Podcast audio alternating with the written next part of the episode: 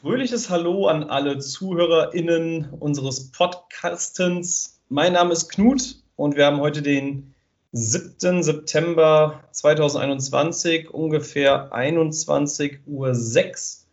Und der Preis von GME liegt momentan bei ungefähr 197 Dollar.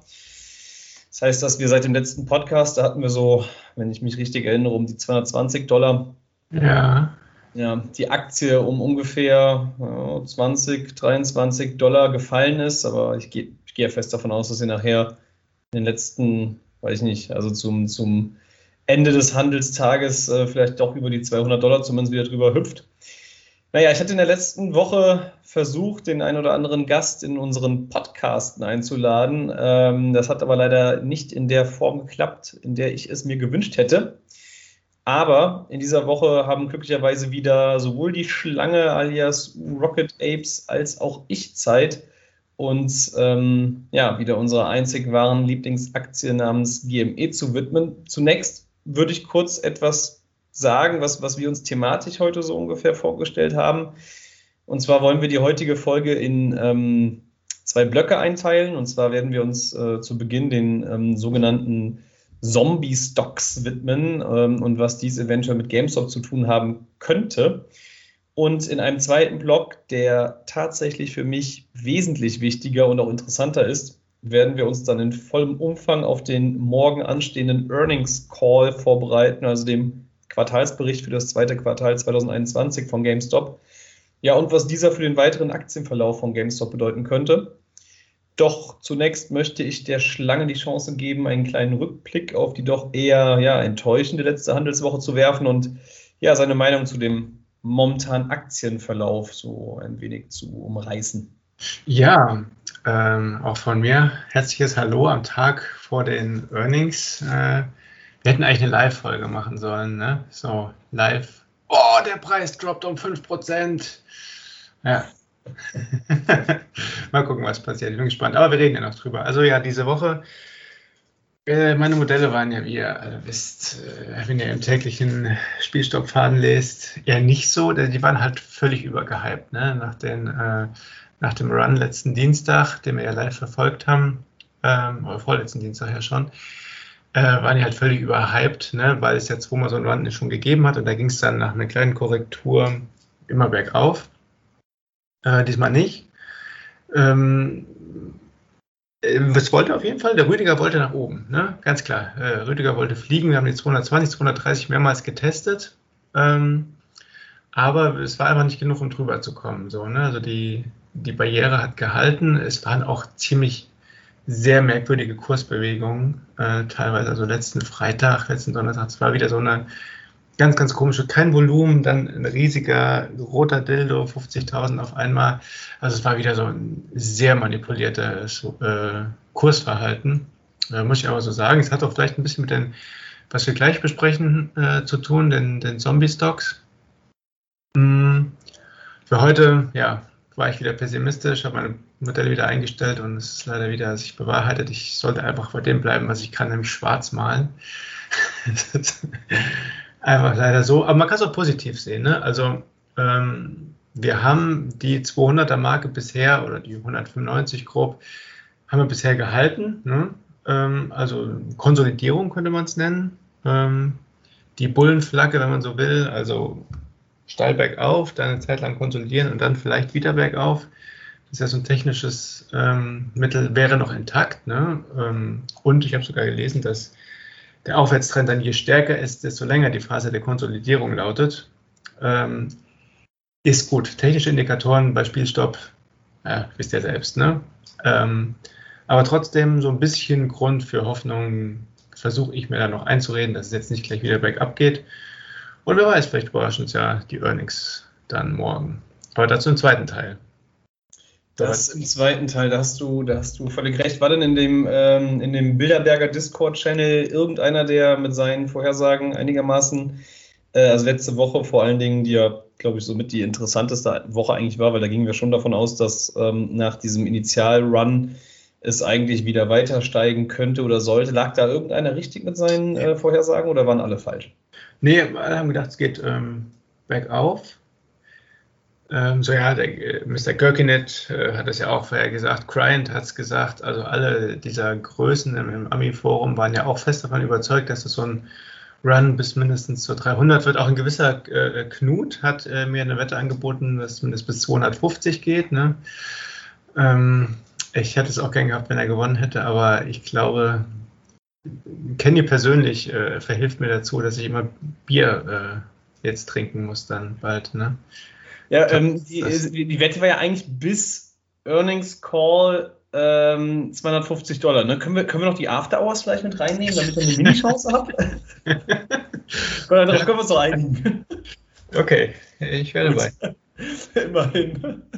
Naja, gut. Also, ja, es, ähm, also ich ging auch fest davon aus. Und ähm, ich meine, die Rollover-Theorie, die steht eigentlich heute gar nicht auf der Agenda.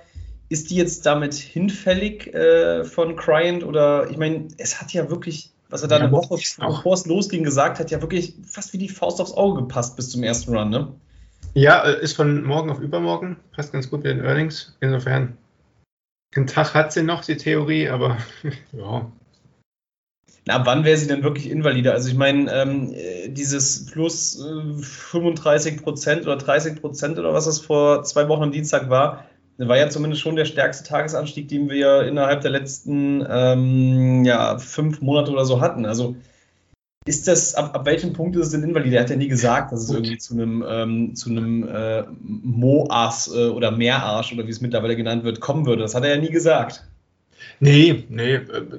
Äh, ist aber, also die letzten Male war es ein bisschen näher an dem Rollover-Termin und ähm, es könnte durchaus sein, dass es auch wieder mal T plus 21 war, das berühmte. War nämlich auch letzten Dienstag, äh, vorletzten. Also was das jetzt ausgelöst hat, weiß ich tatsächlich auch noch nicht. Mhm. Gut, du hattest ähm, ja auch im Vorhinein schon gesagt, glaube ich, wenn ich das richtig im Kopf habe, dass du dich ein wenig mit diesen Zombie-Stocks äh, auch befasst hast oder was du gelesen hast, weil ich habe das wirklich nur so Hype nebenher mitbekommen. Als die so durch die Decke gingen, war ich ähm, eher etwas verhindert und abwesend am, äh, im, im Internet. Ähm, ich habe gesehen, dass, äh, also es ist natürlich schon ein sehr merkwürdiges Verhalten, was geschehen ist. Also für diejenigen, die es nicht mitbekommen haben, ein paar von denjenigen Aktien, die auch äh, von Ryan Cohen tatsächlich, den wir ja alle sehr schätzen, äh, in seinen äh, Tweets, Twitchers ähm, genannt wurde im Zusammenhang mit GameStop, nämlich äh, Sears, äh, glaube ich auch so ein äh, Retail-Händler und ähm, Blockbuster. Ähm, die sind wohl erstens jetzt wieder vor einer Woche oder so massiv gestiegen, obwohl das Unternehmen, also obwohl die Aktie delistet ist und ähm, auch die Unternehmen nicht mehr existieren, also eigentlich tot sind. Und ähm, das, das da hat, wurde wohl auch zu recherchiert und die sind teilweise auch im Januar und in anderen Run-Phasen, glaube ich, extrem gestiegen. Was erstmal merkwürdig ist, weil die Unternehmen keinen Wert mehr haben. Äh, also es gibt sie ja einfach nicht mehr. Trotzdem können wohl in sogenannten Over-the-Counter-Transaktionen zwischen Market Makern, ähm, wenn ich das äh, richtig im Blick habe, diese Aktien noch gehandelt werden. Sears kann sogar, glaube ich, auch noch über Broker von ähm, Privatanlegern, also quasi von uns äh, gehandelt werden, was auch, ja, im täglichen Sammel, ja, was im täglichen Sammelfaden dann auch dazu führte, dass manche da irgendwie, ja, glaube ich, geschrieben haben, dass sie da was von äh, Sears gekauft, also Sears-Aktien gekauft haben, was ähm, ich an dieser Stelle nochmal, äh, ähm, wie soll ich sagen, äh, verurteilen möchte. Äh, auch, ich meine, den Kursverlauf, äh, wenn man sich den jetzt ansieht, heute auch um schmale 51 Prozent gefallen. Es macht halt, es ist halt komplett dämlich, um es mal so zu sagen, weil es gibt dann natürlich gar keinen, also wenn man da auf irgendein Squeeze, weil irgendwelche Akteure im Hintergrund das kaufen müssen, spekuliert, dann ist es halt auch nur dieses eine Play, weil es gibt das Unternehmen halt nicht mehr. Und wenn, wenn dieses Play sich nicht bewahrheiten sollte, dann sagt ja. die Aktie halt auf 0,01 oder 0,00 Euro wieder runter heißt, also im Endeffekt Totalverlust. Das ist ähm, wirklich nicht sonderlich äh, sinnvoll, da ähm, zu traden, meiner Meinung nach. Aber gut. Ähm, du hattest dich damit, glaube ich, ein bisschen beschäftigt. Was, also was ist denn die Theorie dahinter? Warum, warum steigt es denn irgendwie parallel ja. oder vor GameStop oder wie auch immer? Also erstmal sind das ähm, ähnliche Unternehmen wie GameStop, ne? Äh, Brick and Mortar, Retail-Unternehmen, ne? Toys R Us gehört auch dazu, das kennt man hier noch ein bisschen besser. Äh, die wurden auch äh, Jahre, fast Jahrzehnte lang so in Grund und Boden geschortet. Ne? Ähm, vielleicht auch zu Recht, ne? ist ein Geschäftsmodell, was vielleicht so ein bisschen äh, überkommen war. Ähm, da streiten sich jetzt die Gelehrten zu, ob das durch das Shorting äh, die Insolvenz dann letzten Endes, der Niedergang dieser Ketten dann äh, gekommen ist oder ob das eh gekommen wäre. Ist ja auch egal. Die ähm, Theorie dahinter ist, dass eben diese Short-Positionen, wo äh, viele Leute viel Geld mit verdient haben, nie gedeckt wurden. Ne?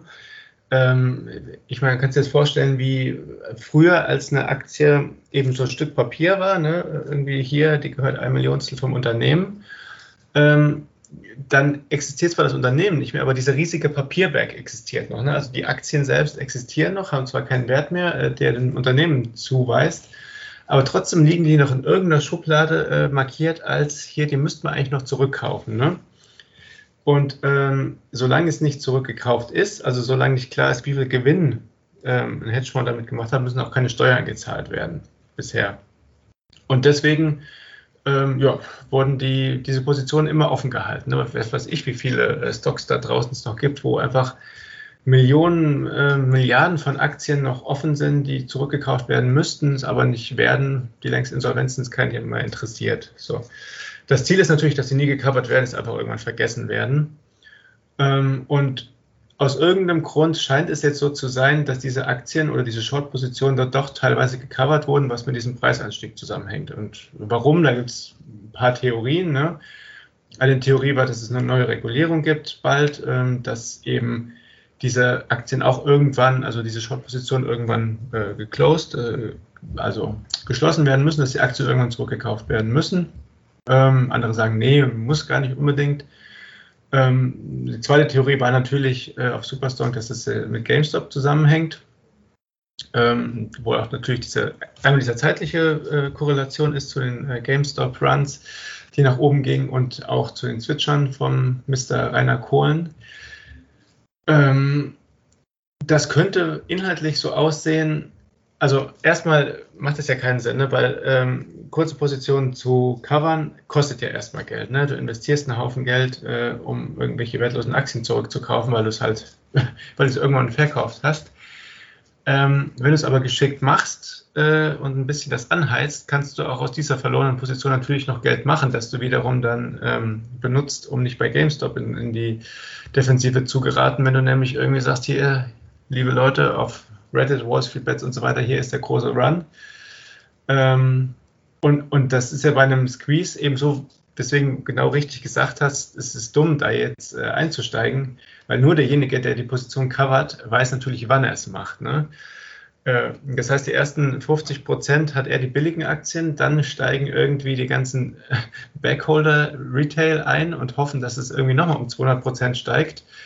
Äh, in der Zeit hast du deine Aktien dann wieder auf dem normalen Weg für 200 Prozent Gewinn verkauft und äh, lass dich ins Fäustchen. Ne? Also das ist der einfachste Weg, um dummes Geld zu machen. Wenn du halt die kompletten Aktien von einer äh, Firma hast und damit den Preis äh, so in die Höhe treiben kannst.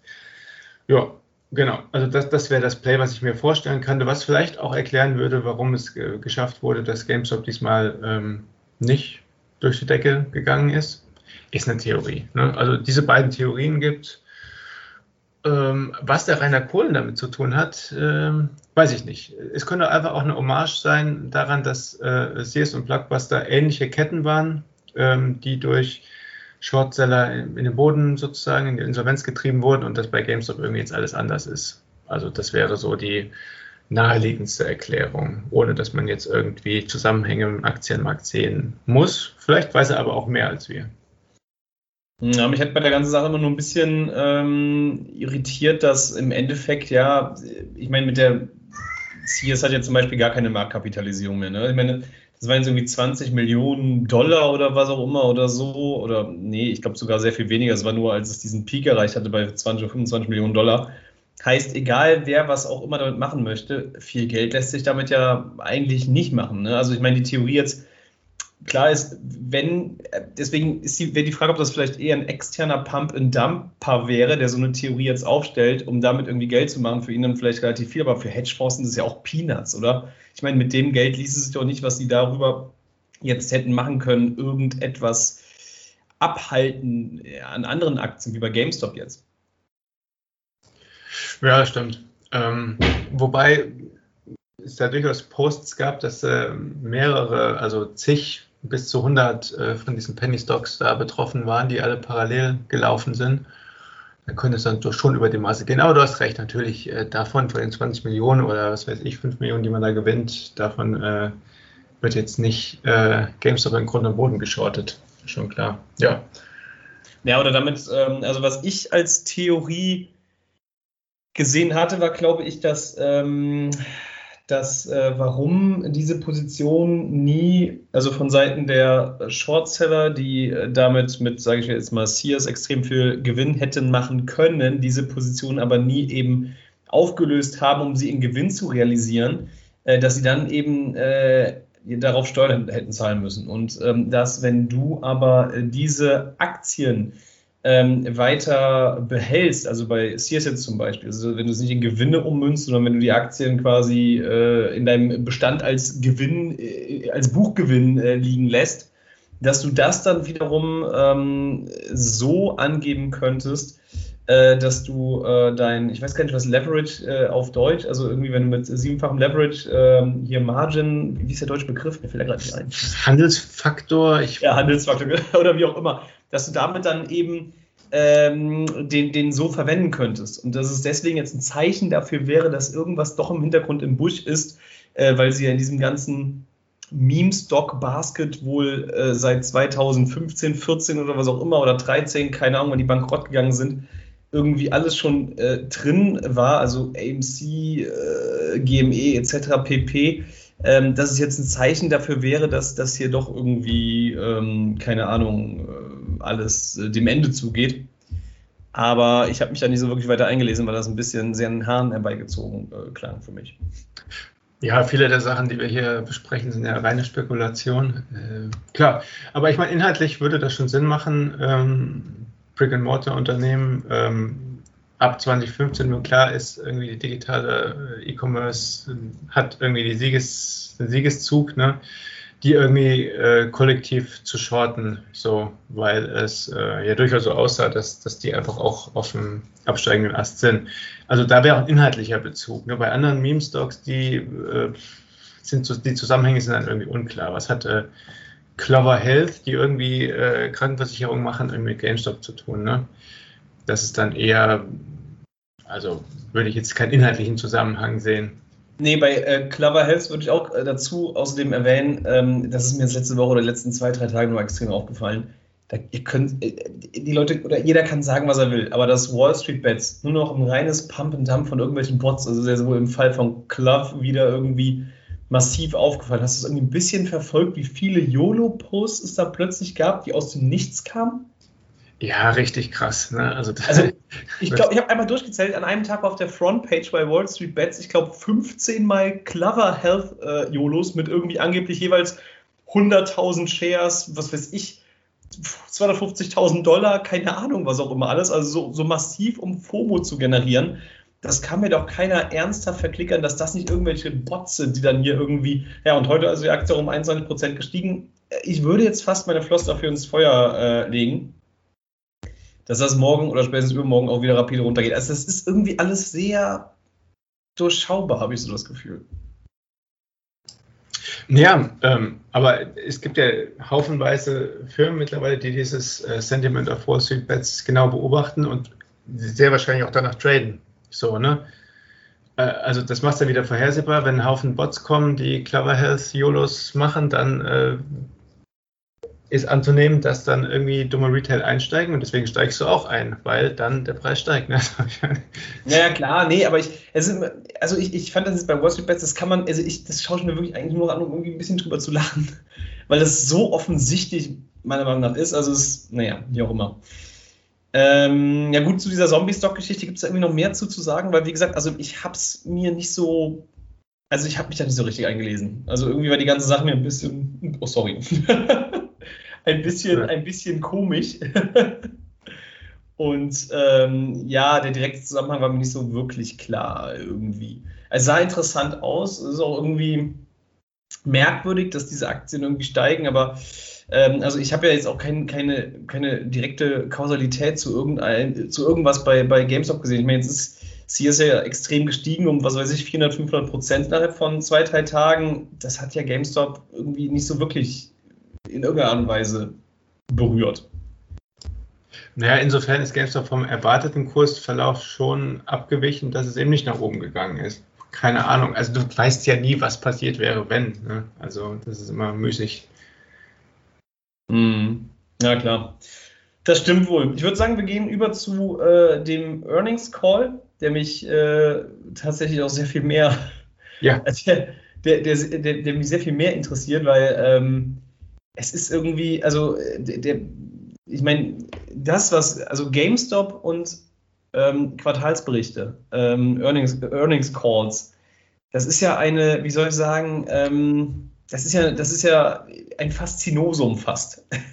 Ich glaube, es gibt kaum eine andere Firma, in der, egal ob irgendwie ein, ein gewisser Trend nach vorne äh, oder nach äh, wie auch immer äh, in irgendeinem Quartalsbericht sich gezeigt hat. Ähm, und ähm, ich, ich zähle mal gerade durch. 1, 2, 3, 4, 5, 6, 7, 8, 9, 10, 11. Die letzten elf Quartalsberichte ging es am nächsten Tag immer runter.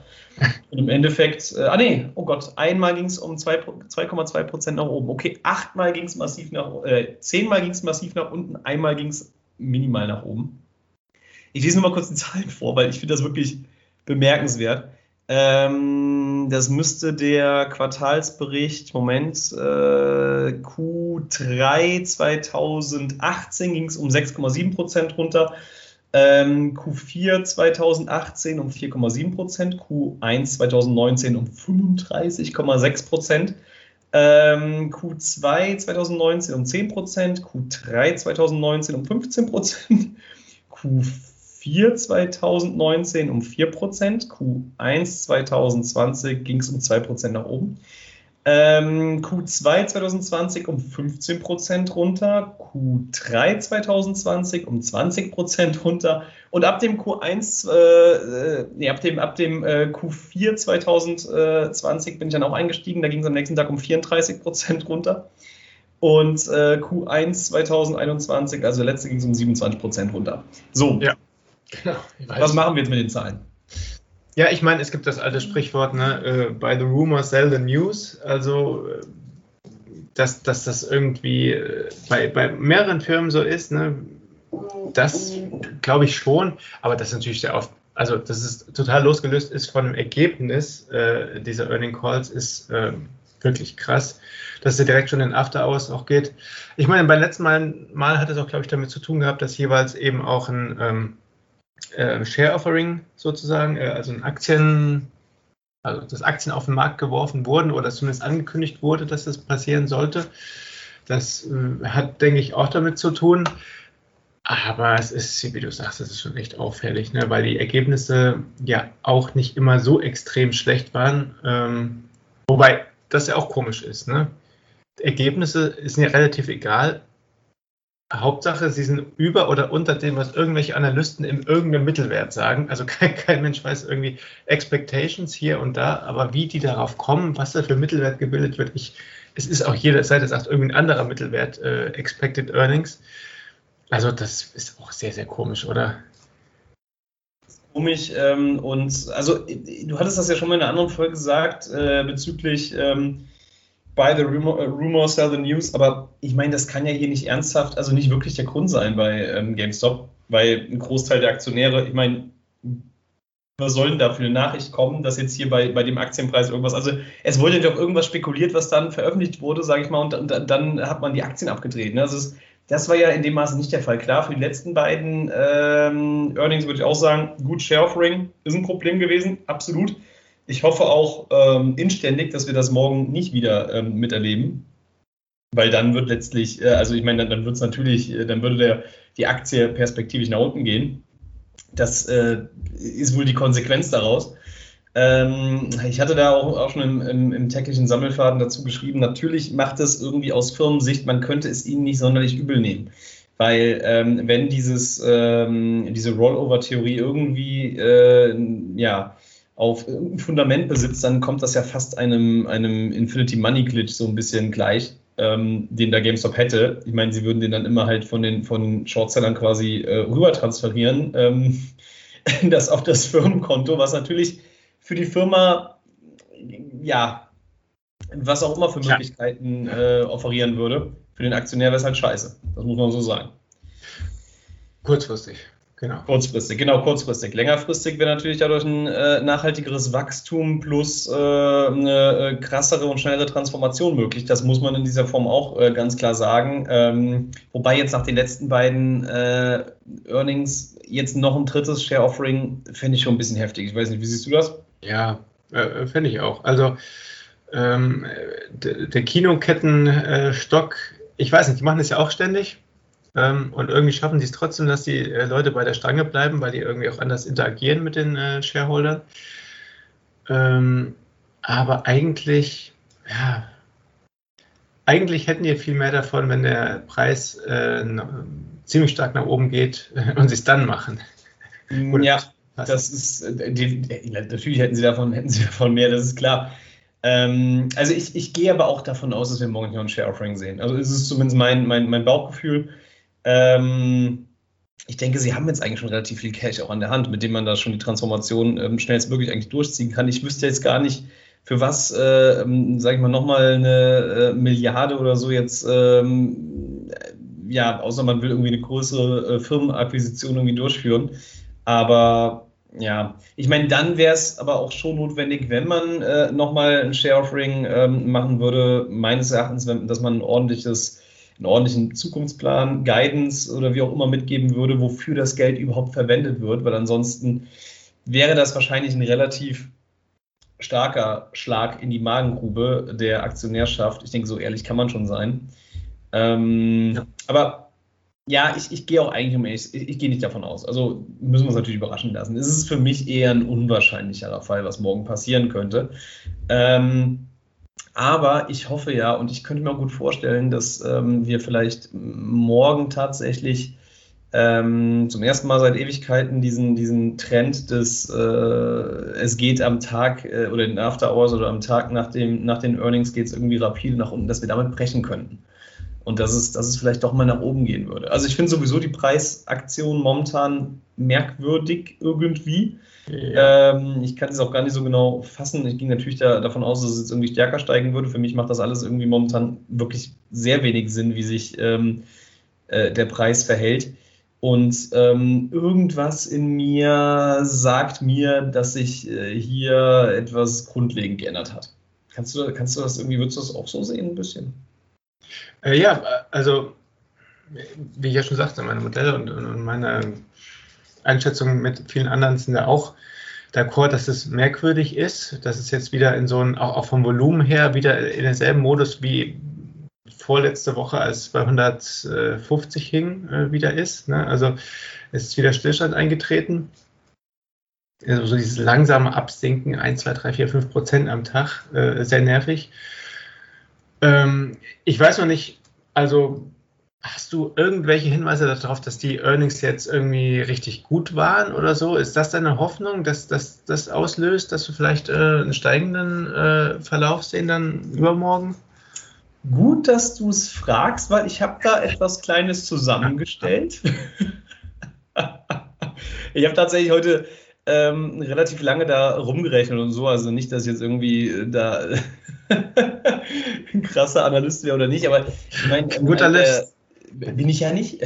Aber eine der wichtigsten Kennziffern ist natürlich, ähm, ja klar, Earnings per Share ist, glaube ich, so me meines Wissens als äh, Laie in der ganzen Sache eine der wichtigsten Kennzahlen, ähm, die damit raus, rausgehauen wird bei den äh, Quartalsberichten. Und ich meine, da gehen ja die Analystenmeinungen jetzt äh, bezüglich des zweiten Quartals ähm, die bewegen sich ungefähr so in der Range, dass man einen Verlust, äh, also einen Verlust, also nicht Earnings, sondern einen Verlust per Share von um, ungefähr 40 Cent bis 67 Cent hätte.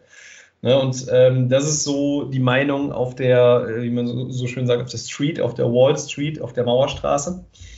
Ähm, man muss dazu sagen, dass ähm, es zum Beispiel bei dem Quartal, also beim, bei dem Q1 2021 so war, dass die dass die Vorhersage der Analysten ungefähr bei äh, einem Verlust von 82 Cent äh, pro Aktie lag und das tatsächliche Ergebnis war, ein, dass man einen Verlust von ungefähr einem Dollar hatte. Also man war, hat schlechter abgeschnitten beim letzten Quartalsbericht, als es eigentlich ähm, die Analysten vorhergesagt haben.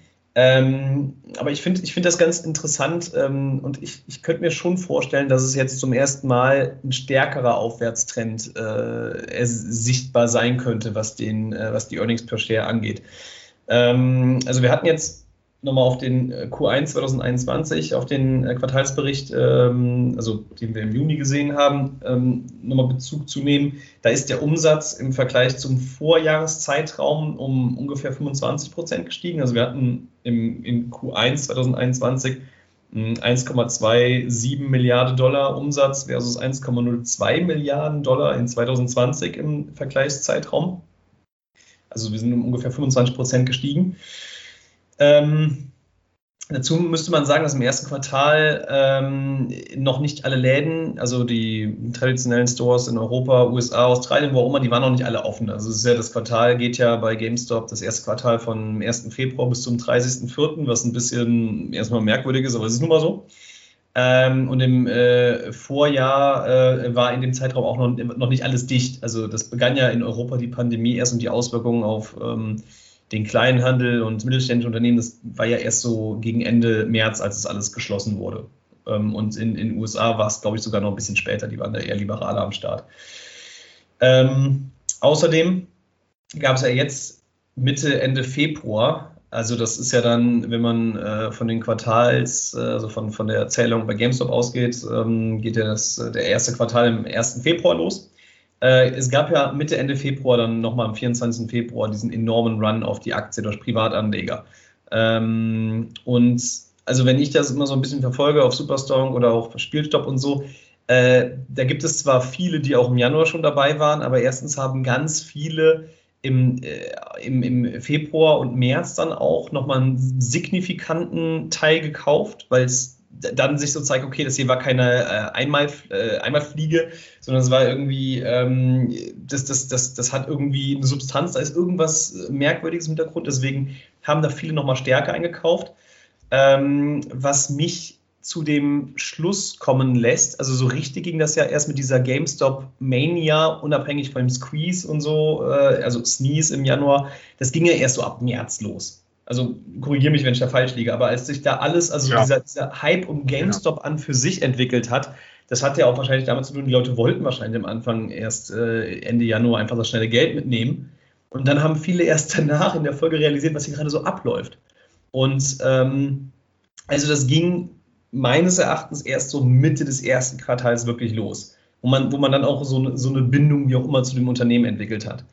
Ähm, was meiner Meinung nach dazu führt, dass da auch wahrscheinlich ähm, dann immer mehr Leute, also so wie ich es auch gemacht habe, und ich glaube, das machen ganz, ganz, ganz viele tatsächlich, ihre Produkte jetzt, was Gaming angeht, eher bei GameStop kaufen als äh, bei, einem, bei einem Vergleichsanbieter wie bei Amazon. Also es gibt da schon wirklich einen Hype, der auch von Privatanleger, äh, also von, von, von ähm, also natürlich Privatanleger, aber auch generell so ein bisschen äh, befeuert wird, was sich auch in den, in, in den Social Media Bereich dann erst alles ja. so ein bisschen äh, durchgesetzt hat. Ähm, deswegen denke ich, dass das in dem ersten Quartal noch nicht so diese riesige Rolle gespielt hat, aber jetzt im zweiten Quartal zum ersten Mal sich schon stärker zeigen sollte. Ähm, weil das ging ja dann ab dem 1. Mai, äh, die, die, äh, also das zweite Quartal bis ab dem 1. Mai äh, bis ähm, Ende Juli, wenn ich da jetzt nicht ganz falsch liege. Und äh, genau, Außerdem hat äh, GameStop, was ganz interessant ist, im ersten Quartalsbericht auch ähm, keine sogenannte Guidance angegeben. Also es gibt ja so ein extra ähm, Kapitel da auch ähm, und da stand auch explizit, dass sie nichts zu ihrer Transformation, zu ihrer Firmenzukunft, wie auch immer sagen werden, sondern die haben einfach nur auf die Kennzahl, äh, also als, als, als signifikante Kennzahl auf den Umsatz verwiesen ähm, dass man sie quasi daran messen soll. Und ähm, der ist im ersten Monat des zweiten Quartals, also Mai 2021, das haben sie ja explizit angegeben in dem ersten Quartalsbericht, um 27 Prozent gestiegen. Heißt, im Mai 2021 war der Umsatz schon im Vergleich zum Vorjahreszeitraum größer, als es in Q1 der Fall war. Ähm, was meine These so ein bisschen stärken würde auch, meines Erachtens. So, also Sie haben zum Mai angegeben, dass es um 27 Prozent gestiegen ist im Vergleich zum Vorjahreszeitraum. Und wenn man meine These jetzt hier weiter äh, folgen würde, die meines Erachtens gar nicht so dumm ist, also dass äh, danach oder auch im Mai, Juni, Juli durch den Hype um GameStop, durch die Social-Media-Aktivitäten, durch die Langzeitaktionäre, mittels auch über den stärkeren Fokus auf E-Commerce, ähm, aber auch eben wieder der Öffnung der Stores und vor allen Dingen auch, ich meine, die siebte Konsolengeneration ist sehr schleppend angelaufen und die verkaufen immer noch, also sobald Konsolen da sind, werden die rausgeballert wie noch was, die sind immer leer verkauft. Würde ich etwas optimistischer davon ausgehen, dass GameStop, ähm, sage ich mal, wenn, also meines Erachtens nicht nur diese 27 Prozent im Mai auch in die in Juni und in den Juli rein retten konnte, also so von der von der Höhe, sondern sie sogar meines Erachtens noch steigern, also steigern müsste oder gesteigert hat. Deswegen ich es einfach sagen würde, okay, sie haben ihren Umsatz im Vergleich zum Vorjahreszeitraum um ungefähr 30 Prozent steigern können. Also beim ersten Quartal war es so, dass sie es um 25 Prozent im Vergleich zum ähm, Vorjahreszeitraum äh, gesteigert haben. Ich würde jetzt mal sagen, mit, mit ähm, Hinblick darauf, Sie haben ja schon gesagt, 27 Prozent war jetzt im, äh, im Mai äh, 2021 im Vergleich zum Vorjahreszeitraum äh, um 27 Prozent mehr wurde der Umsatz gesteigert. Ich würde jetzt sagen, Sie haben dann irgendwie im Juni 30 Prozent, im Juli 33 Prozent also was gemacht, im Mittel ungefähr 30 Prozent. Wäre jetzt meine optimistische Vermutung, die aber nicht komplett unrealistisch ist, meines Erachtens. Nee, äh, denke ich auch nicht. Ich aber selbst wenn, weiß ich nicht, ob ich das so positiv sehen würde. Also erstmal ist das Vergleichsquartal natürlich eins, wo gefühlt alles dicht war. Ne? Deswegen ist es äh, leicht sozusagen gegenüber dem Vorjahr, dann im selben Quartal sozusagen besser zu sein, weil da war ja äh, auch in den USA, in vielen Bundesstaaten Lockdown und, und überall auf der Welt. Ne? Und ähm, deswegen ist die Frage, ob es dann vielleicht der Vergleich zum, also Vorquartal, jetzt Q1, äh, so viel besser ist, äh, ob man das vielleicht rannehmen sollte. Und natürlich auch die Frage der Kosten. Ne? Also gerade in den USA heißt ja ähm, weniger Umsatz auch schneller, dass man Kosten sozusagen reduzieren kann, ähm, weil, weil es also Sachen wie äh, Kündigungsfristen und, und solche Sachen eher nicht so gibt, Arbeitnehmerrechte. Deswegen nehme ich an, dass die auch ihre Kosten sehr stark reduziert haben im Lockdown und äh, jetzt natürlich wieder hochfahren mussten, haben ja auch sehr viele teure Akquisen äh, von, vom Management und so her getätigt, die wahrscheinlich auch nicht für ein Apple und Ei arbeiten. Deswegen ist die Frage, ob der Umsatz allein sozusagen die Kennziffer ist oder ob die Transformation, die die gerade machen, nicht auch verdammt viel Geld kostet. Na nee, gut, aber dafür haben sie ja auch irgendwie 1,7 Milliarden an Cash eingenommen. Also das ist, muss man ja natürlich auch jetzt äh, in, der, äh, in der ganzen Diskussion mit berücksichtigen. Aber ähm, es wird ja nun mal von Seiten Analysten oder auch insgesamt äh, bei diesen Quartalsberichten Year to Year berücksichtigt, also ähm, Vorjahres, äh, der äh, Vorjahreszeitraum im Vergleich zum jetzigen Zeitraum, unabhängig davon, dass es wegen ähm, Corona vielleicht nicht so, diese, so viel Sinn machen würde. Aber auf Basis dessen ja auch werden ja teilweise die ähm, Analystenmeinungen geformt. Und das ist ja das, worauf ich äh, hinaus möchte. Also die, es wird äh, davon ausgegangen, dass sich der Verlust äh, pro Share bei GameStop im zweiten Quartal bei ungefähr 40 bis 67 Cent bewegen sollten. Und äh, da habe ich mir nochmal einen rausgepickt, äh, einen der etwas negativeren ähm, Analysten, der meinte, äh, dass, ähm, also die englische, der englische Originalwortlaut ist, äh, ähm, we expected to report uh, Q2 revenue of 1.1 billion and a loss per share of 66 cents. Heißt, wenn Sie, also Sie gehen davon aus, dass Sie jetzt in Q2 einen Umsatz von 1,1 Milliarden gemacht haben und dadurch einen ähm, Verlust pro Aktie von 66 Cent ungefähr. Wenn ich jetzt aber davon ausgehen würde, also ich meine, das sind ja auch alles nur dann einigermaßen optimistische äh, also, äh, Vorstellungen oder so, dass man einen Umsatz von ungefähr 1,2 Milliarden hätte, dann würde das im Umkehrschluss bedeuten, je nachdem wie eben äh, die äh, Kosten auch gesenkt werden konnten und die haben sie tatsächlich aber auch ähm, im, äh, zumindest in, Q, also in dem Quartalsbericht Q1 2021 im Vergleich zum Vorjahreszeitraum haben sie angegeben, dass sie ungefähr die Kosten um 10 Prozent sogar gesenkt haben. Ähm, jetzt kannst du natürlich sagen, okay, das war vielleicht auch wegen des Lockdowns etc., aber es wurden auch andere Stellen angegeben, in denen sie ähm, die Kosten senken konnten. Heißt, ähm, sie sind natürlich während der Transformation jetzt auch daran interessiert, die Kosten weiter zu senken. Und ich gehe auch weiter davon aus, dass sie die Kosten weiter gesenkt haben, auch wenn sie jetzt neues Personal akquiriert haben. Dürfen aber nicht vergessen, dass sie auch primär über Aktien bezahlt werden. Ähm, ist die Frage, inwiefern das so extrem jetzt hier in die, in die äh, Personalkostendecke dann mit ins, ins Gewicht fällt jetzt. Ähm, ist es, denke ich, nicht komplett unrealistisch, wenn die Umsatzerwartung von mir stimmen würde, dass wir dann uns im ähm, Earnings per Share Bereich eher so um die 30 Cent pro Aktie Verlust bewegen würden. Und das wäre dann ähm, schon durchaus sehr viel besser als das, was äh, die Analystenmeinung mit, äh, ich glaube, der positivste geht irgendwie von, was war es, 40 Cent Verlust aus. Ähm, ja, wäre. Ich glaube weiterhin, dass viel zu wenig bei den Analysten. Bitte? Ich hoffe, du hast recht, auf jeden Fall. Also hört sich logisch an. Ich hoffe auch, dass ich recht habe. Ähm, ich denke nämlich, ich denke weiterhin, dass äh, von Seiten der Wall Street und den Analysten viel zu wenig berücksichtigt wird, dass sich hier ein, ein ähm, viel, viel breiterer Trend oder auch ein Hype um GameStop entwickelt, der ähm, sich, denke ich, zum ersten Mal einigermaßen positiv jetzt in diesen Quartalszahlen zeigen könnte, weil es einfach, ich meine, selbst wenn auf Superstrong irgendwie 100.000 Bots äh, umherlaufen, sind da eine halbe Million Menschen, die einfach nur, sage ich mal, äh, positiv verrückt oder ja, auch positiv dämlich sind oder wie auch immer und die teilweise ganze Stores leer gekauft haben.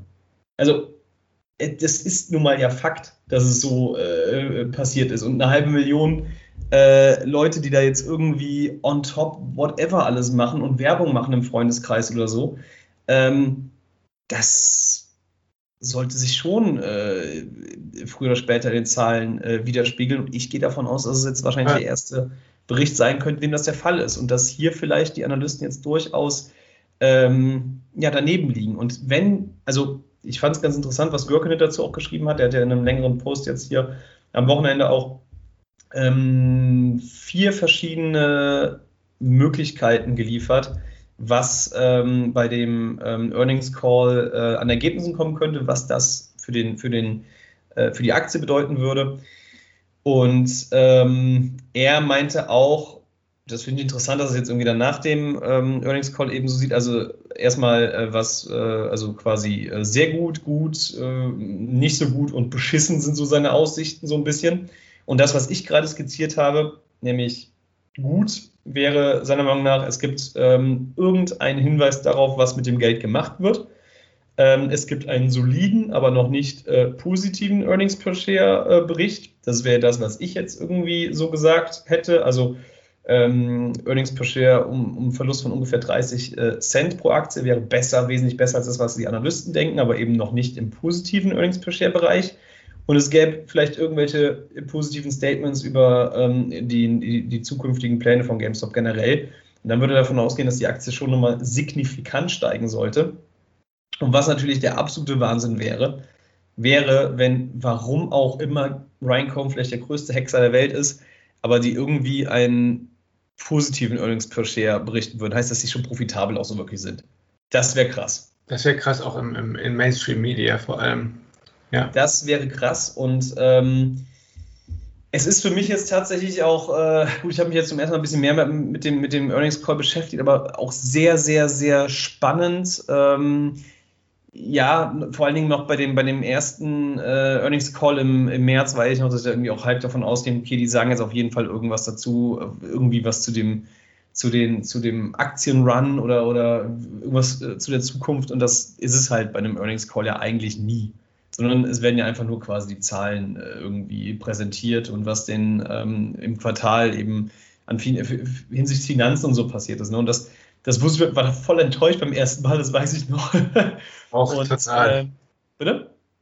Wie mir ganz genauso. Ich ja. saß davor und dachte, hä, dann, dann diese monotone Stimme und dann aber nur vor, ne, fertig. Ich habe ja. jetzt, hab jetzt noch so Vietnam-Flashbacks von, diesen, von, diesem, von dieser scheiß monotone Fahrstuhlmusik. Hast du die auch noch im Kopf? Also in der ja, Warteschlange. Ganz schlimm, ganz schlimm. Ja. Weiß noch. Naja. Und ähm, also ich, ich kann mir tatsächlich nur schwer vorstellen, dass GameStop schlechtere Zahlen berichtet, als das, was hier von Seiten Analysten irgendwie ähm, erwartet wird. Und ähm, das muss man schon so klar sagen, wenn jetzt GameStop ähm, einen stärkeren Verlust, also ohne, wie gesagt, irgendwie darauf hinzudeuten, was in der Zukunft passiert, irgendwas zu der Unternehmensentwicklung zu sagen, irgendwas zu whatever, also wenn sie quasi so einen Earnings Call hinliefern, wie es äh, George Sherman gemacht hat, plus die scheiß Zahlen liefern, dann wird die Aktie wahrscheinlich, dann würde sie wahrscheinlich doch ordentlich sinken, wäre meine Vermutung. Gut sein. Also ich glaube, der entscheidende Faktor ist nicht unbedingt die Earnings. Wir haben ja gesehen, dass die Korrelation äh, zum Kursverlauf nicht so unbedingt da ist, sondern eher Ankündigungen in irgendeiner Form. Also wir haben ja im letzten Quartal, im Gegensatz zum Quartal vorher, nichts gehört. Also überhaupt nichts. Also null, nada. Nee, wir haben wirklich gar nichts gehört. Das ist mir auch nochmal gestern aufgefallen, als ich diese, als ich die ähm, Investor Relations mir durchgelesen habe. Es kam ja, ja, gar nichts, ne? Kann man nichts. Das Fulfillment Center war, glaube ich, in diesem Quartal. Ja, ne? ja, das, ja, aber, Fulfillment Center ist nett, aber ja, ist jetzt nicht das, was man irgendwie erwarten würde. Ne? Es, ich denke auch, dass irgendwann muss da mal was kommen. Und ich weiß, dass Ryan Cohn hat ja selbst gesagt, sie werden einfach gar nichts sagen, bis es irgendwie fertig ist, um der Konkurrenz nicht irgendwie eine Möglichkeit zu geben, dazwischen zu krätschen. Und ich kann es ja verstehen. Ich meine, natürlich kann ich es verstehen. Und vielleicht pocht er oder denkt, oder, oder ja, pocht er drauf, dass äh, hier die, die Aktionärschaft so, weiß ich auch nicht, verrückt ist, dass es denen alles scheißegal ist. Und ähm, ich gehe auch fast davon aus, dass es so wäre. Und ich hoffe auch, dass es so wäre. Aber ein paar Brotkrumen irgendwas. Ne? Ich habe auch schon gesagt, also ich, ich meine, äh, das ist auch meine feste Meinung, und das hatte ich ja auch schon mal dir gesagt, ich glaube, ich habe es hier in einem, im Podcast noch nicht so gesagt. Ähm, das wird ja immer, also in anderen Subreddits auch so ein bisschen belächelt, wenn man von, von einer ähm, Kryptodividende oder NFT-Dividende oder so äh, spricht. Ähm, ich sehe das als absolut, also das wird auf jeden Fall kommen irgendwann, meine Meinung. Ähm, wenn man sich anschaut, was GameStop oder wen GameStop alles ähm, bezüglich NFT-Blockchain-Entwicklung, Jordan Hodelberg, also Holberg oder wie auch immer heißt, äh, Matt Finstone und so, und die alle da, auch der ist ja bei Loopring vorgewesen, die ja da auch einen eigenen Marketplace äh, für NFTs und so entwickelt haben. Wenn man sieht, wen die alles halt an Land gezogen haben, dann ist doch, dann ist ja, also ich meine, die werden ja nicht, also ich weiß nicht, vielleicht machen sie ja, äh, vielleicht ist ja Matt Finstone auch ähm, Hausmeister bei GameStop jetzt irgendwie in der Zentrale. Könnte sein. ich will's, ich will's, ich will's nicht mal. Könnte sein, dass er, dass er, dass er, äh, ich meine, ähm, Brian Cohn ist ja Schornsteinfeger wahrscheinlich. Der Rainer, der holt die Kohlen, genau. Der Rainer holt die Kohlen. Also, ne, die werden natürlich was mit NFTs und Blockchain machen und ich gehe davon aus weiterhin, dass sie da auch so ein, so ein Marketplace machen für gebrauchte Spiele und wahrscheinlich da drumherum so ein Ecosystem, so ein Öko Ecosystem rund um Games, einen eigenen Coin, Blockchain, ja, was auch alles machen werden. Ja. Bitte? Trophäen, so, ne? Irgendwie. Auch sowas, Collectibles. Auf jeden Fall. Ja, davon gehe ich okay. fest aus. Es gibt das noch, keine Ankündigung. Ich meine, ja, aber ähm, es macht alles andere keinen Sinn, wen sie da irgendwie angeheuert haben und mit welchem Background die Leute dann, äh, die angeheuert worden sind. Also, das ist für mich eigentlich sehr sicher, dass das kommen wird. Und wenn das so kommen wird, dann ist es für so ein, für so ein nerdig, äh, äh, nerdig hippes äh, Tech-Unternehmen, was GameStop perspektivisch ja auch sein möchte, wenn ich äh, das von Ryan Cohn und so richtig interpretiere, nur absolut nachvollziehbar, dass man vielleicht den Aktionären als Dividende so ein Collectible geben würde, als NFT. Das ist für mich also total nachvollziehbar. Siehst, wie siehst du das?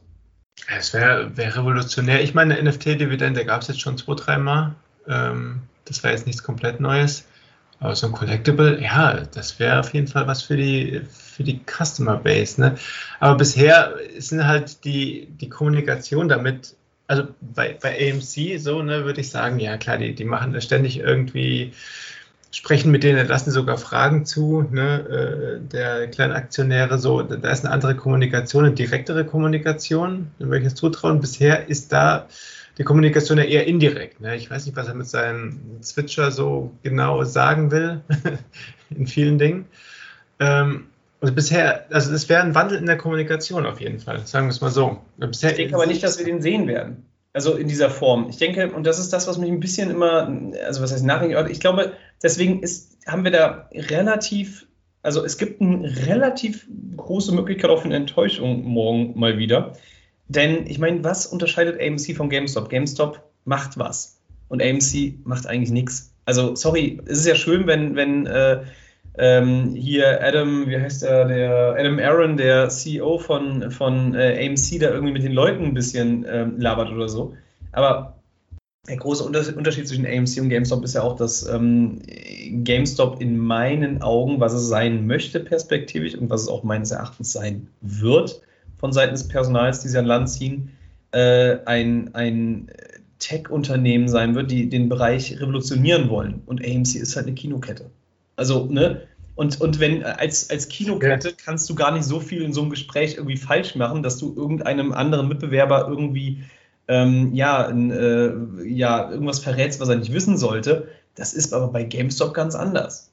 Ja, sehe ich auch. Also die, die Fundamentalsachen, äh, die sind auf jeden Fall bei GameStop viel mehr da.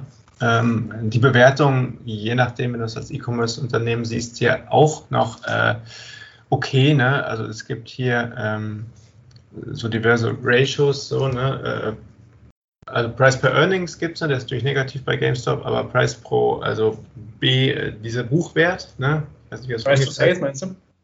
Ähm, P, PB, ne? Achso, äh, okay. Ist der Buchwert, PTS. So, äh, also was, was sozusagen äh, an Guthaben da ist. Äh, das ist ja jetzt positiv. Äh, da ist GameStop noch also weit weg von einem Amazon, Apple und so weiter. So, ne? Ähm, wenn es erstmal auf diesem Weg wäre, da gab es ja auch schon zig DDs bei Superstonk, äh, haben wir locker eine Bewertung von 300, 400, 500 Euro, je nachdem sogar in die vierstelligen Bereiche, ohne einen Squeeze. Insofern, ja, gebe ich dir natürlich recht. Ähm, die Analysten und so die, die, die Mainstream-Berichterstattung äh, ist halt noch nicht da angekommen. Ne? Und es wäre halt schon hilfreich, äh, ja, wenn es so, so kleine Brotkrumen da in die Richtung weisen würden, sage ich mal.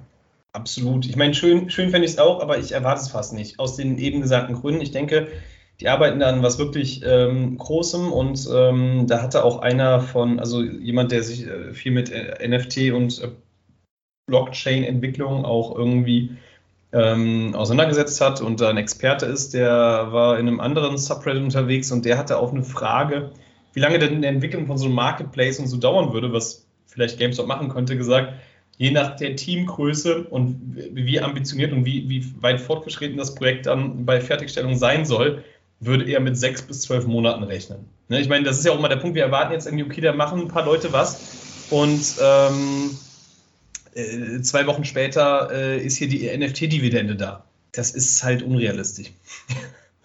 Es muss ja auch vernünftig dann sein, ne? wenn es dann Rohkrepierer ja. ist und ein Heft nicht funktioniert, ist auch scheiße. Ja. Was, ja. was meines Erachtens auch der Punkt ist, und das fand ich jetzt auch interessant, ist vom Mainstream ähm, Medias, also hier von, von ähm, Multifool, wurde jetzt eben auch diese Statistik irgendwie rausgeholt, dass äh, die letzten zehn äh, Earnings am Tag danach und so irgendwie äh, GameStop mega krass abgesagt, abgesagt ist. So ein bisschen, um vielleicht auch den gemeinen Privatanleger dahin zu treiben, ja, verkaufe ich doch jetzt mal und kaufe mich dann nach dem Dip wieder dick ein. Ähm, würde ich genauso sehr von abraten wie von dem Kauf der Sears-Aktie, ähm, weil äh, erstens, wenn wir uns gemeinsam so ein wenig auf die, auf die Möglichkeit äh, dieser extrem hohen Short-Position im Hintergrund noch einigen wollen, also wenn diese Möglichkeit nur besteht, es komplett kontraproduktiv wäre, hierfür irgendwie ein bisschen Geld, um es mal so salopp zu sagen, ähm, das in der Masse dahin zu werfen, weil das natürlich dann eben diesem kompletten Unterfangen komplett ja, konträr entgegenlaufen würde. Ähm, zweitens, ich, ich, möchte nur als Beispiel anbringen, wir gingen jetzt alle von diesem zyklischen Lauf hier aus, dass äh, GameStop irgendwie jetzt hier vor den Earnings wieder auf 300 Dollar oder so ansteigen wird wir gehen alle jetzt davon aus, es wird irgendwie äh, den Monat oder anderthalb Monate oder so oder zwei Monate äh, nach dem Earnings einfach sich wieder konsolidieren. Das kann genauso sich ins Gegenteil verkehren. Ja, äh, auf jeden Fall. Also da, deswegen sind wir ja auf diesem Abenteuerritt da, weil wir scheinbar Adrenalin-Junkies sind. Äh, das wollen wir ja nicht anders. Also mir geht das zumindest so. Das wollen wir nicht anders. Und äh, wie ich ja auch schon ein paar Mal gesagt habe, ähm, die roten Tage liegen mir eigentlich ein bisschen mehr. dann weiß ich, hier ist was, ich, dann weiß ich, hier ist was im Argen. Und ich, ich denke auch wirklich, weißt du, diese ganze Price Suppression, also diese Unterdrückung des Preises, ähm, das gibt mir halt, weißt du, wenn, wenn wir hier irgendwie diese ganzen negativen Konsolidierungstage und das, äh, dass sich das, äh, was weiß ich, wieder in Richtung 150 Dollar oder so bewegen sollte. Aber weißt du, wir, wir nehmen das mit, aber das, das bedeutet für mich im, im Umkehrschluss auch so ein wenig, wenn dann irgendwann, wenn dann, wenn dann diese wenn da eine, eine NFT-Dividende kommen sollte oder dieser NFT-Marketplace, diese revolutionäre ähm, oder den, den, den, den Gaming-Markt äh, revolutionierende Entwicklung, wenn die dann kommt, dann geht es dann halt aber wirklich steil bergauf. Und da würde ich gerne nochmal an den, äh, das hatte ich glaube ich im dritten Podcast auch so gesagt, den ähm, Hockeystick von äh, Ryan Cohn, den er da gezwitschert hat äh, bei Super Mario, äh, dann geht es steil nach oben, wie das Hockeystick-Pattern. Ja, ja, ja. Ich glaube es ja auch. Und dann können wir vor allem sagen, äh, wir sind die Geilen, wir wussten es die ganze Zeit. Ne? Das ist natürlich auch schön. Das, ja, genau, das, das, das, das ist es ja im Endeffekt. Ne? Deswegen, deswegen, ähm, deswegen machen wir das ja auch einfach. Ne? Um so ein bisschen geil. Und ich wusste es die ganze Zeit. Ich muss es kurz noch sagen. Wir haben jetzt äh, 22.01 Uhr, den Schlusskurs, der ist meistens bei Yahoo Finance am schnellsten da. Ähm, und ist 199,07. Ich war um 7 Cent leider falsch. Es tut mir leid. ja, nochmal, ich meine, das ist ja alles schön und gut, dass du bei den. Ähm, ah, der Schlusskurs ist bei äh, Google aus dem 199 genau glatt. Natürlich noch geiler, ja. Aber ähm, naja, nochmal, ich meine, das ist ja schön und gut, dass du bei den, bei den Konsolidierungs- und roten Tagen irgendwie mal richtig liegst, aber äh, wäre es nicht irgendwie besser, wenn du bei den plus 40 Prozent Tagen oder was dein Modell da ausgespuckt hat, einfach mal. Ich weiß, ich weiß. Aber das zeigt doch nur, also, dass die Realität falsch ist. So. Ne? Meinst, die Realität das Modell ist richtig und die Realität ist falsch. Du musst es mal andersrum sehen. ist doch klar. Diese Scheißrealität. Was soll das? Das ist doch Manipulation. Das ist doch ganz klar. Das ist doch der Beweis, dass Manipulation ist, dass mein Modell nicht richtig ist. Also was soll es noch für einen Beweis geben? Was soll es noch für einen Beweis geben? Ich weiß es nicht, um ehrlich zu sein. Ja, was machen wir jetzt morgen? Schlange, wie wirst du den morgigen Abend, ähm, wie wirst du den Quartalsbericht und den Earnings Call, du, du wirst ihn dir natürlich anhören, ne? Es ist ja nicht so, dass du da irgendwie dich vorher ins Bettchen legst. Nee, klar. Ich weiß nicht, ob ich mir anhöre, weil vorher kommt, ja, gut, vorher kommt der, der, der Bericht eher schon eine halbe Stunde vorher raus, ne? Ähm, ja. Und dann ist mir natürlich schon alles durch und so. Äh, hoffe dann natürlich wieder alle Hoffnung, dass irgendwie die geile Dividende dann im Call noch äh, angekündigt wird. Wird nicht, wahrscheinlich nicht passieren, aber ich werde es mir natürlich anhören, klar. Und werde vor Webull sitzen und äh, den Kurs dann mir angucken. GameStop war ja ähm, eigentlich äh, historisch gesehen schon ein Unternehmen, was sehr, also eigentlich äh, ja immer eine Dividende auch ausgeschüttet hat. Außer eben dann, ich glaube, ab dem zweiten oder dritten Quartal 2019, ne? Ich glaube, da wurde es mit genau. der Dividende dann auch aus der Liquidität. Ja. naja. Ähm, ja, also ich meine, der Quartalsbericht kommt ja ungefähr 30, 60, 30 bis 60 Minuten, glaube ich, vorher raus. Also eigentlich, glaube ich, fast direkt nach ähm, Marktschluss kommt er raus. Ähm, Börsenschluss so rum. Aber ja, äh, das macht natürlich den Earnings Call nicht obsolet. Also es wird sich, äh, das letzte Mal war es natürlich schon auch immer so, dass äh, nach dem Quartalsbericht der Kurs ein bisschen verrückt gespielt hat im Aftermarket. Aber ähm, letztlich kann es schon so sein, dass in dem Earnings Call auch noch hinsichtlich Guidance oder ähnliches irgendwie was, was fallen gelassen wird, was ja den Kurs auch massiv beeinflussen kann oder sollte, wie auch immer. Da war halt ähm, George Sherman in der Vergangenheit, der hat das glaube ich auch alles einfach abgelesen, oder? Weißt du, gar nicht so gar nicht im Herz, der war gar nicht im Herz. Ja, natürlich. Der war einfach nicht so der Öffentlichkeitstyp, glaube ich. Ich, ich, ich freue ich, ich freu mich jetzt auch schon. Ich hoffe, Matze, Matze Fellang, unser CEO, wird irgendwas Herzerwärmendes sagen. Ich glaube, dass ich habe die Hoffnung, dass der komplett, komplett anders auftreten wird als George Sherman, weil ich meine, der, der hatte doch mit dem Unternehmen auch schon abgeschlossen. Ja, ich glaube, der, der, wusste auch schon, was ihm blüht da und so in Zukunft. Also wehe, wenn nicht, ne, Matze, sonst ziehen wir dir das Fell an. Wollte ich und er sieht auch so sympathisch aus. Er ist, er ist kein Ryan Cohn, darüber haben wir auch schon gesprochen, aber der sieht so sympathisch aus.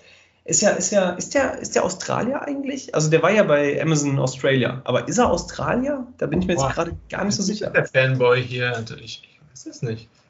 Ja, ich, jetzt wollte ich schon wieder fast Matze Fellang eingeben. Natürlich extrem in die Hose gegangen wäre. Ähm, wieso hat Matt Furlong noch keinen Wikipedia-Eintrag? Sag mal, ey, das ist ja. Unglaublich. Ich sehe gerade nicht, ob er irgendwie, äh, ob er irgendwie aus Australien kommt. Und ich, ich gehe jetzt auch davon aus, er ist Australier und dann hat er, hätte er auch einen sehr charmanten ähm, Akzent wahrscheinlich. Einen sehr charmanten Akzent. Wenn man übrigens Matze Fellang eingibt, kommt äh, direkt schon an zweiter Stelle kommt Spielstopp. Äh, die, die Reddit, äh, das Reddit Wörterbuch. Also an zweiter Stelle, äh, da würde mich interessieren, was kommt bitte an erster Stelle bei Matze Fellang? Erik Felland, das ist irgendein, äh, irgendein Fisch hier, Angler-Typ. Was ist das? Was weiß ich. Ah ja. Ja.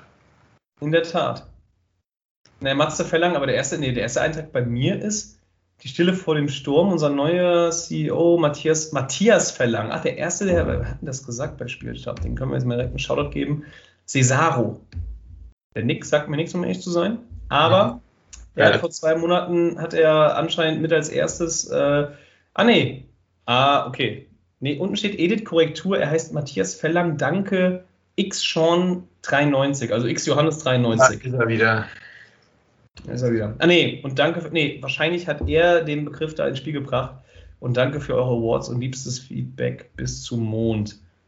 Cesaro. Ich, ich äh, checkst du eigentlich auch mal so ein bisschen ähm, ab und zu User, die du dann, also die mal in, in historischen Posts irgendwas gemacht haben, was die momentan so machen? Also Cesaro hat das letzte Mal in Spielstopp vor einem Monat gepostet. Was macht Cesaro jetzt? Eben, wo ist der Typ? Was macht der? Ist er jetzt schon äh, auf Malte oder was? Ich weiß es noch nicht. Ich, ich gucke eher was bei den aktuellen, was die früher gepostet haben. Das ist auch sehr schön so. Manche ja, wen hast du da? Äh, wen, dann und so. Da kann man schon ein bisschen stalken. Das ist ganz interessant. Wen, wen stalken? Wen hast du da als letztes so gestalkt? ich darf jetzt nichts sagen hier. Doch, sag, komm, wir sind doch hier unter uns. Das ist unter uns. Die ähm, im englischen Superstonk, äh, die, die hat so ein, ich weiß nicht. Ja. Die ist auf Twitter auch auf, aktiv, ne? Und da wollte ich natürlich wissen. Die hat ein hübsches Profilbild gehabt und dann. Äh, Aha. Ja, du wie es ist. Die hat irgendwelche Katzensachen gepostet oder Hunde oder so und dachte ich, okay, komm. Katzen oder Hunde, Hauptsache hübsch, ne? Gut. Raus. Wir, wir tun es in die Show Notes. Na gut, aber Cesaro, wenn du, wenn du uns hörst, äh, Shoutout an dich, Cesaro. Ähm, Shoutout, äh, Moment, äh, Schrei aus, Schrei aus an Cesaro. Melde dich doch mal im täglichen Sammelfaden. Äh, dann sehen wir dich wieder, das wäre schön. Ich, ja, ich, ich weiß nicht, was ich jetzt sagen soll. Ich, ich, ich würde mich von allen ZuhörerInnen äh, verabschieden. Danke fürs Zuhören. Ich, ich hoffe, ich kann heute einigermaßen. Ich habe immer die letzten beiden Male vor dem Earnings Call ich auch ganz schlecht geschlafen irgendwie. Ähm, ich, bin, ich bin ein bisschen aufgeregt. Endlich hört mal wieder was von GameStop. Ja, kuschel dich, äh, kuschel dich einfach äh, in deiner Ryan Cohen Bettwäsche und dann wird das schon. Mhm. Ich glaube, ich habe mir jetzt auch von ihm so ein Kopfkissen machen lassen. Kann ich ihn immer, habe ich ihn immer, immer direkt am Kopf beim Einschlafen. Das, da freue ich mich ein bisschen drauf. Okay, jetzt wird's creepy. Gut, dann also äh, noch einen schönen, ja, was heißt schönen Restabend? Für uns einen schönen Restabend. Die Hörer, ZuhörerInnen werden es wahrscheinlich irgendwann morgen oder ja gut, wann auch immer, noch einen restlichen schönen Tag, Abend, Nacht, welche Uhrzeit es auch immer sein mag, wenn ihr unsere lieblichen Stimmen hören werdet. Und ähm, ja, Schlange, du hast das Schlusswort. Ja, ähm, zum Mond, würde ich einfach sagen. Morgen, hoffentlich. Wir sehen uns. Ciao. Macht's gut.